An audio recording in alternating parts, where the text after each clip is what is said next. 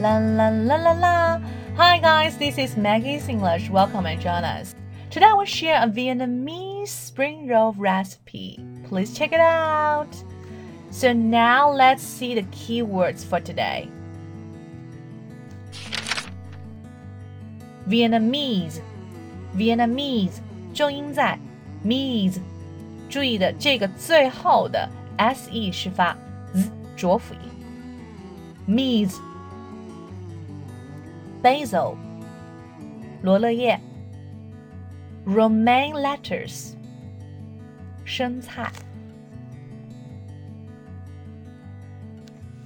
sweet chili dipping sauce 甜辣酱 Now let's make things happen.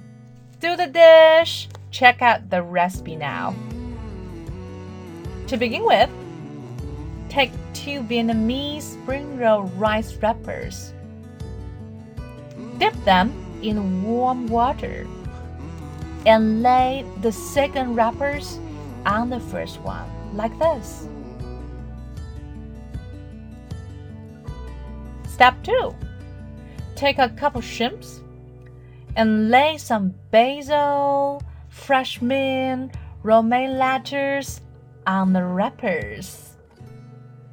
Actually, can just use any materials that you like. Maybe some fruit or other vegetables are fine. Step 3. Wrap it all up and roll it over. Now you have the spring roll. See, that's very easy. Step 4. You should choose the sauce that you like. I suggest you can use some sweet chili dipping sauces. 甜辣酱. You can find it in the supermarket. Very easy. Now you have this very fresh and simple spring roll. Enjoy it! Well, I hope you guys enjoyed today's video. Tell me if you like it, and also you can give me a thumb up to tell me that you like it, right? And share it if you want make more people to speak English as well. Yeah. 大家可以加我们的口语学琴，跟我们一起玩着念口语。那么我也会奉上更多有趣的好玩的一些视频给大家。这个做的是美食的系列哈。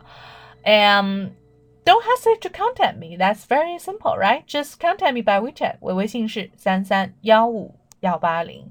And see you next time. Bye. Ciao.